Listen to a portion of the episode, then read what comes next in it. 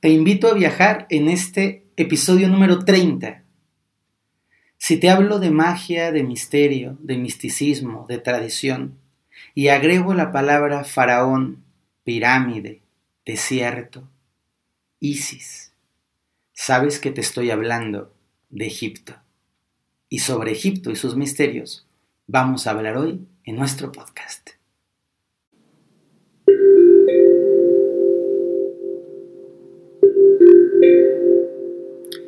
Más allá del mundo visible hay un mundo extraordinario, una realidad de energía y vibración, un espacio sagrado, espiritual y mágico. A través de los ojos del vidente, te invitamos a conocer, aprender y a crecer, a descubrir un nuevo universo lleno de maravillas que están aguardando para ti. Estamos de manteles largos. Hoy cumplimos 30 episodios de su podcast a través de los ojos del vidente y quiero celebrarlo con todos ustedes y agradecerles. Les doy un aplauso a todos los que escuchan, siguen turiruriruriruriru. Qué emoción poder seguir transmitiendo y compartiendo. Y el día de hoy tenemos un gran, gran podcast. Hoy vamos a hablar sobre un lugar que no es solamente físico, sobre un lugar energético sobre una palabra que ya en sí misma encierra el misterio, lo profundo, lo sagrado, lo trascendente, lo mágico, lo maravilloso y lo musical. Vamos a hablar sobre Egipto es uno de los lugares que más ha removido mi energía. He podido estar en dos ocasiones en Egipto, hace muchos años, cuando era una persona mucho más joven, ya siempre metida. Acuérdense que yo nací y ya estaba yo en la espiritualidad metido. Ya, ya, me echaba yo la Biblia del niño desde chiquito, ha sido mi pasión toda la vida. Pero hace años, cuando tenía a lo mejor 23 o 24 años, tuve la oportunidad de hacer mi primer viaje a Egipto. Y fue una experiencia que marcó profundamente mi vida. De hecho, en el libro de A través de los ojos, perdón, en el libro de, eh, de Historias que sanan, que es mi segundo libro, que está publicado, por ahí lo pueden conseguir, en ese libro cuento una historia sobre Egipto, porque Egipto dejó esta sensación interior de de asombro, de magnificencia. Es que yo no, yo veía la Gran Pirámide la primera vez que fui y no podía dejar de verla. De hecho, un día del tour lo perdí y dije, no, yo hoy solo quiero sentarme a ver la Gran Pirámide. Y me pasé quizá siete horas sentado viéndola sin, hambre. Y miren que que no tenga hambre, eso es difícil de verdad. ¿eh? Fue una fascinación total. En esa primera experiencia iba yo en, un tour. Fue, una, un regalo muy bonito porque para mí fue como la posibilidad de poder saber que los sueños se podían conseguir. Era mi sueño y fue una experiencia bellísima. Luego, hace menos de un año, en noviembre del 2021, tuve el gran regalo de llevar a un grupo de alumnos a Egipto y ahí sí, fue Egipto a la carta tal como yo lo había diseñado, en ayuda de, la gente de la, agencia de, la agencia de viajes, se fue tejiendo un proceso maravilloso. O sea, quiero ir a tal lugar, pero quiero hacer una ceremonia en tal lugar. Tuvimos accesos privados, lo cual es un gozo, porque entonces estuvimos bajo las patas de la Esfinge trabajando todos juntos, que fue un regalo increíble. Imagínense, la Esfinge se ve desde un ladito, hay que entrar por el Templo del Valle, se ve así como de perfil la Esfinge. si la ves de frente, estás un poquito alejado. Nosotros pudimos entrar ahí, tocarla esfinge, estar entre sus patas haciendo una meditación maravillosa. Fuimos a Lucirión, que es un templo que poquísima gente conoce y ha descubierto, y fue una experiencia, un regalo increíble. Teníamos nuestro propio barco, fuimos dueños de nuestro barco por este, nueve o ocho días que estuvimos ahí habitando el barco. Fue, fue maravilloso. Y te quiero hoy compartir sobre algunas enseñanzas muy profundas de la tradición egipcia, pero también porque, por supuesto, esto es una invitación a un viaje virtual que voy a hacer, que es Egipto, se llama Enseñanzas para la Ascensión. Es un viaje al que te puedes tú conectar, te dejamos los links por aquí o si no puedes escribirnos por inbox, y es un viaje en donde tú vas a poder venir conmigo y con mis alumnos a recorrer el Serapeum, que les voy a contar. El Serapeum es unas eh, cuevas, unas cavernas talladas que tienen unas lápidas que son infinitamente grandes y pesadas, una tonelada de peso. Ese Serapeum, para mí, en mi interpretación, era algo así como un em, eh, eh, aeropuerto, pero, pero del, mundo, del, universo. Era como un cosmo aeropuerto, en donde la gente entraba físicamente, tenía un proceso muy evolucionado, muy elevado, y se desprendía hacia otras dimensiones o hacia otros espacios. Luego del Serapeum fuimos a Saqqara. Saqqara es la, la primera pirámide, la pirámide de Saqqara, sí lo, lo, recalco, porque aunque hay muchas pirámides más famosas, fundamentalmente las de Giza, Saqqara es el primer espacio sagrado que se construyó, por lo menos, y aquí vamos a empezar a tener nuestros puntos de desaveniencia con los historiadores, por lo menos registrado. Yo creo que la historia de Egipto es mucho más antigua de la que se ha validado. Hay grandes expertos que hablan y datan Egipto de mucho tiempo atrás. Yo soy un convencido de que la, Gran Pirámide y, eh, la Esfinge tienen por lo menos, bajita la mano, 11.000 años. Por lo menos. La historia normalmente dice que tienen 4.500 eh, años, 5.000 años más o menos, ¿no? Entonces, la pirámide de Saqqara es un, monumento de pirámide tablero talud, como las que tenemos en México, como la de Chichen Itza. Imagínense algo similar. Y esta pirámide es preciosa por fuera, tú la ves, está escalonadita, es muy linda, pero eso no es lo padre. No, lo increíble de Saqqara es lo que hay debajo de Saqqara. Porque debajo de esa cara, y esto es muy impresionante, hay una especie como de tubo, una construcción profunda. Y la pirámide es un poco hueca. Y entonces tú te vas entrando, desciendes cuatro pisos, cuatro niveles, bajas, bajas, bajas, bajas, y llegas a un lugar que es sin duda alguna uno de los muchos ombligos del, bueno, de los muchos no, realmente de ese calibre hay muy poquitos.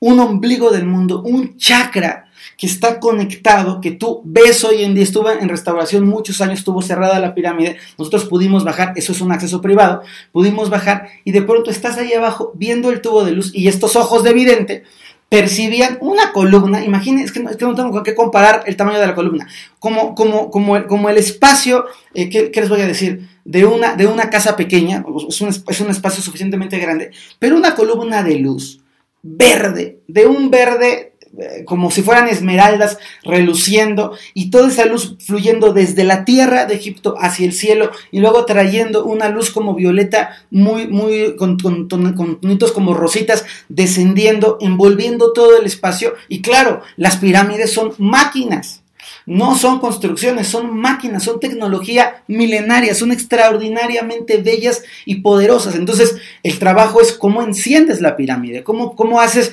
mantras, sonidos, música, rituales para que la pirámide se vuelva a activar y entonces toda esa energía fluya. Entonces, imagínense que estando ahí abajo, es que de verdad es maravilloso y eso lo pueden ver en el viaje virtual estando ahí abajo, de pronto te vas dando cuenta de que los, egipcios eran, unos, unos, matemáticos y unos alquimistas brutales. Fíjense cómo generaban vibraciones, maravilloso, ¿eh? Tenían unos jarros de alabastro, que, es, que es, un, es, un, material muy de la región, unas eh, como jarritas de alabastro de muchos tamaños diferentes. Tú sabes que si tú entras en un espacio y el espacio está vacío y tú haces un, un canto, un sonido, ¡bam! Tiene una vibración pero si ese espacio tiene un mueble y tú haces BAM, cambia la vibración. Si tiene tapetes, si tiene alfombras, si tiene cuadros, va cambiando la vibración. Pues los egipcios tenían cientos o miles de jarrones de alabastro con diferentes proporciones de tierra en un cuarto con una resonancia que es una locura. Lo que estoy contando es una locura. Mantralizar ahí abajo es de las cosas más maravillosas que me han pasado en la vida. Entonces, tenían los, estas jarras de alabastro y metían y quitaban muchas. Entonces, tú podías con la misma nota, por la acústica del lugar y ocupando las jarras de alabastro, generar frecuencias de vibración. Y con las frecuencias de vibración se activaba esa pirámide. De verdad es impactante. Está alineada, todo en Egipto está alineado con las estrellas. En Egipto no hay nada que no tenga razón de ser. Eran unos super top masters. Para mí, la cultura egipcia es quizá una de las tres culturas más sagradas, más desarrolladas evolutivamente, pero también espiritualmente, que es importante. Porque otro de los aspectos importantes que quiero compartir con ustedes es, todos estamos habituados a ver el Egipto que nos enseñan en las imágenes, ¿no? Entonces vemos las pirámides, vemos los templos, vemos este Abu Simbel, padrísimo, el Nilo, la, la, la. Pero no estamos acostumbrados a ver el espíritu más especial, que es el espíritu invisible, eh, perdón, el Egipto invisible, el Egipto que no está en los libros, que no se puede tomar foto, las puertas extraordinarias que hay para entrar multidimensionalmente, que las vivimos, que están en los museos, pues están ahí, no se sabe para qué son, pero eran puertas para poder hacer un desprendimiento astral y poder cruzar a otras dimensiones desde el espíritu. Voy a seguir un poco contándoles sobre el viaje y así les voy a dar una idea de todo el proceso maravilloso. Entonces, el Serapeum, las pirámides, activación, increíble. Luego, vamos, visitamos otro lugar maravilloso que se llama Abu Simbel, que es doblemente milagroso, porque Abu Simbel fue creado al borde de un de un eh, lago, este, de un, que luego se volvió una represa, y Abu Simbel lo crea un faraón eh, que es como, como su gran faraón, como si fuera el Alejandro Magno de Egipto, que eh, se llama Ramsés II. Este faraón se hace una, en una montaña, corta la montaña y construye un templo de una belleza que uno no se puede imaginar. Pero lo más sagrado del templo es que había una alineación en donde al final del templo, en el Santo Santorum, había cuatro dioses. De los cuatro dioses, uno de los dioses representa la oscuridad de la creación. No es un dios malo, es un dios de la oscuridad de la creación. Y este dios, que se llama Petah, no le puede dar la luz. Entonces los egipcios construyeron el templo para que en fechas muy puntuales la luz entrara por todo el pasillo del templo, que es bellísimo, pasara por todo el templo y alumbrara tres de los dioses, pero al cuarto no, porque era el señor de la oscuridad. Imagínense lo que, lo que eso simboliza a nivel de construcción, de ingeniería, de cálculo matemático, de astrología, en unos maestros. Eso ocurre dos veces al año en el templo de Lucimbel. Pero ese fue el primer milagro. El segundo milagro es que en 1960 y tantos Egipto decide hacer una represa para poder eh, sostenerse con el agua del Nilo. Egipto sin Nilo no existiría. El Egipto es el Nilo, es el cauce del Nilo. Entonces, cuando se esta represa, el templo iba a quedar hundido, iba a quedar sumergido, iba a desaparecer. Y los egipcios, y esto me parece algo lindo de la humanidad que a veces le tiramos muy duro, pero también tenemos nuestras partes buenas, pide un, un llamado internacional, dice, por favor, universo, gente de todos los países, ONU, UNESCO, ayúdenos porque este templo se va a quedar sumergido. Y el mundo responde. Y entonces el mundo manda ayuda económica y material para, imagínense lo que estoy contando, partir la montaña en cuadritos como si fuera Lego. O sea, van cortando la montaña en bloquecito 1, 1.1, 1.2, 3.6, B4 y cortan toda la montaña y la suben. Me parece que una, una, cantidad importante de metros, no sé si 30 o 50 metros, suben la montaña hasta otras en la misma región, pero suben el templo completo, suben la montaña y en realidad el templo de Abu Simbel son dos templos, el templo de Ramsés y el templo de su esposa. Suben los dos templos a la montaña y los alinean para que otra vez las luz les dé, pero ya no les quedó igual. Les quedó bien, pero no como estoy seguro que los libros había quedado mejor. Entonces, tiene el milagro Abu Simbel de su construcción primaria y el milagro de su partida y su reconstrucción armada como un lego gigantesco. Las estatuas de Ramsés II son colosales, 15, 16 metros de altura, son altísimas, como estar viendo un edificio, una persona ahí monumental. Y toda la energía que hay adentro, los, los, vestidos de, las diosas que son preciosos, la moda del antiguo Egipto era maravillosa, empezar a ver los jeroglíficos es de quitar el aliento. Son dos templos, el de eh, Ramsés y el de su esposa eh, Nefertari o Nefertiti. Creo que Nefertari, estoy ahí un poco en, en duda, ¿eh? pero bueno de su esposa también hay, un templo que es precioso y que se están, los dos templos se pueden percibir. Es, es muy bonita la experiencia. Y de ahí, de ese templo, nos movimos a otro lugar. Esto, estoy haciendo un, resumen muy corto, que ustedes lo pueden ver un poquito más extendido, recibiendo explicaciones en este viaje virtual, que de verdad tiene una calidad. Van a, van a, van a sudar del calor que hacía en Egipto, con eso les cuento todo. Y la segunda parte es, em, fuimos a un templo maravilloso que se llama el templo de Philae, que es una isla. Y cada templo egipcio tenía una dedicación a un dios, como nosotros tenemos la, este, la capilla del Rosario, la iglesia de San Francisco, la iglesia de San Antonio, pues ellos tenían el templo dedicado a una divinidad, o algunos a varias, pero en general estaba como una más importante, digamos. Philae es una isla.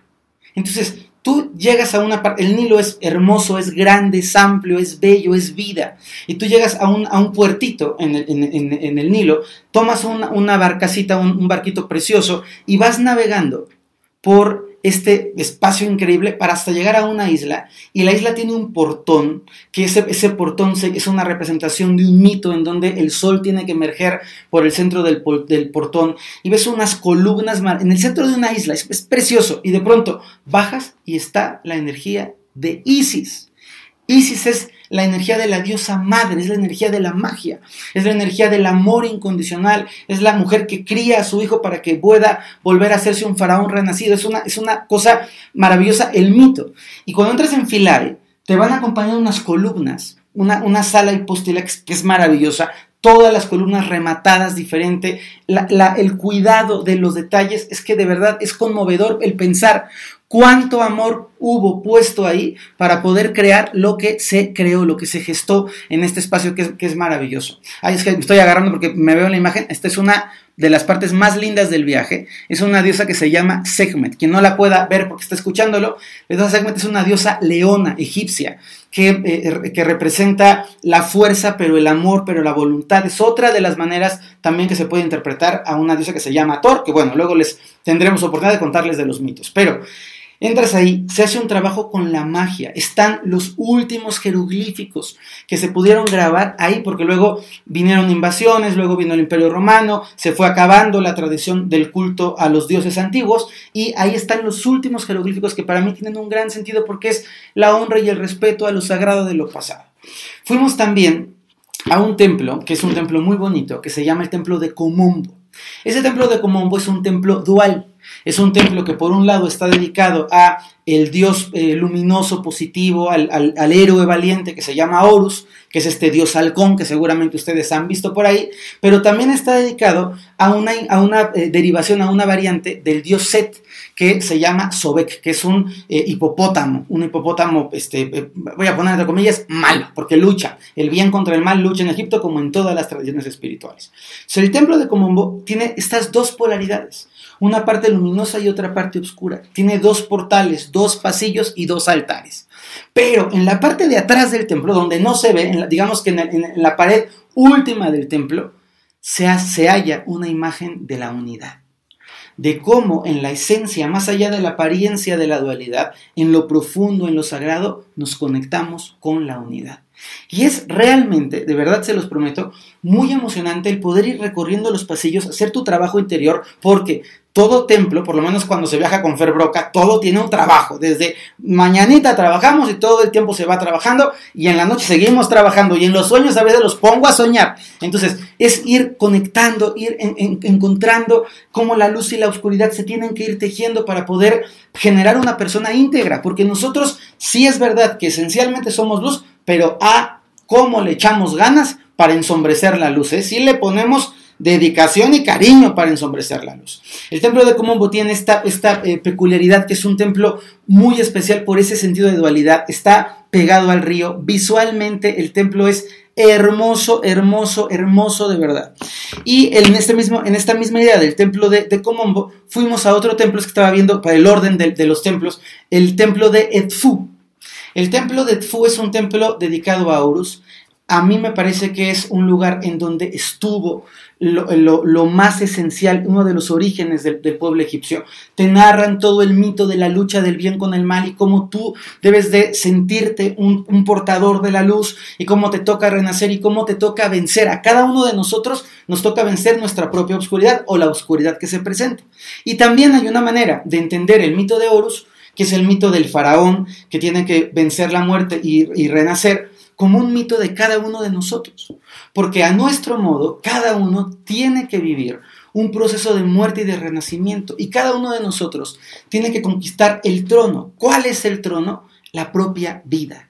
Hacerte faraón de tu vida, hacerte faraón de tu trabajo, hacerte faraón de tu mente y de tu corazón, gobernar sobre ti, que es muy importante. Y luego, de, este, de, estos dos espectáculos que son Komombo y Etfu, que son maravillosos, fuimos allá, para mí, de lo más maravilloso que he visto en toda mi vida. Es que Egipto, ¿saben qué tiene Egipto? Que es tanto, que es como, ¡oh! haces wow con un templo, luego wow con otro templo, luego ves la pequeña, la pequeña escultura, wow con la escultura y ves el jeroglífico, wow con el jeroglífico. Es que es impresionante, o sea, es, es como un país en donde vas con la boca abierta y con los ojos así pelones diciendo, no me la puedo creer. Y luego ya acabaste y ahí te viene otro y otra vez más. Y eso es solo lo que se ve. Quiero insistir, hay fuerzas espirituales maravillosas. Nos tocó una tormenta de arena como de película. Entonces estábamos ahí, viene la tormenta y entonces se mueve todo. Y yo, vamos a quedarnos a meditar. Y entonces se creó una burbuja. Fue, fue de verdad maravilloso, increíble. Entonces, estuvimos en estos templos, luego fuimos a un templo que es un templo de la belleza, del equilibrio, del arte, que se llama Templo de Dendera. Es el templo dedicado a la diosa Thor. Es el templo en donde toda la estética toda la armonía, pero no solamente la visual, sino la acústica, se preparaba la alquimia, está el cuarto de los perfumes, se encuentra el famosísimo horóscopo de Dendera y la bombilla, o esa imagen de la bombilla de Dendera. Entonces vas encontrando y dices, qué maravilla, no me lo puedo creer lo que este lugar es la policromía. Ustedes se pueden imaginar que hay pintura, pero no creo que una pinturita ahí chafona, no, tonos de azul, de amarillo, de rojo, de verde, de blanco, que han soportado 1800 años o 2000 años ahí sobreviviendo. Claro, Egipto ayuda porque es seco, porque es desierto, pero de todas maneras, imagínense la elaboración de un pigmento azul antes de Cristo o en el tiempo un poquito posterior a Cristo, dependiendo de los templos que estamos hablando. Y ese color está ahí. Y tú volteas y dices, wow, Aries, Capricornio, Tauro, Géminis, Pisces, están ahí en el techo. Impresionante. Es maravilloso porque además cuando tú entras estás en unos cubos de resonancia tridimensional sorprendentes, puedes entrar a un espacio que es, un lugar muy chiquito en donde los sacerdotes generaban las vibraciones, entonces entras a un cubito de resonancia y ya me imagino yo en los tiempos las personas escuchando esos cantos que no sabían de dónde venían, una maravilla, hay unos tubos de luz que descienden en diferentes puntos de todo el recorrido del templo, que es de verdad muy impactante.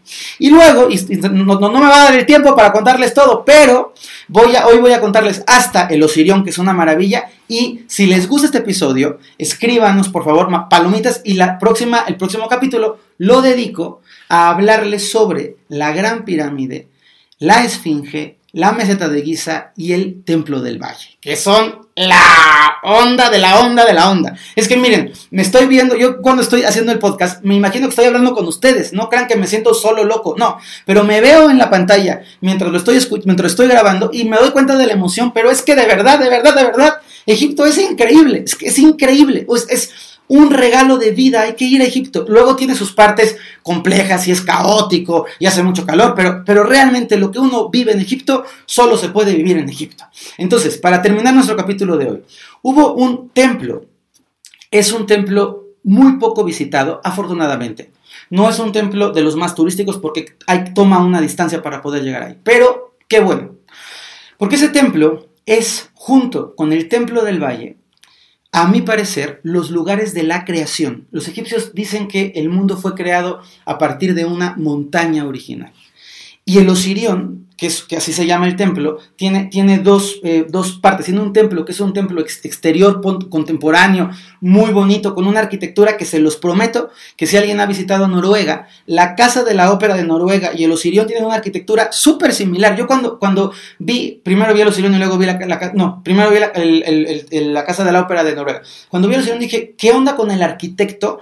Líneas, o sea, un arquitecto moderno no lo haría mejor. Es un, templo, ese templo es un templo dedicado a, Ramsés, a Ramsés y luego, ese es el templo más, más, eh, más visible que está a la altura. Pero luego, atraviesas el templo de Ramsés y llegas a un lugar, con pena lo digo, que parece un basurero público, está ahí abandonado, arrumbado, y hay un hoyo. Ese hoyo es el Osirio.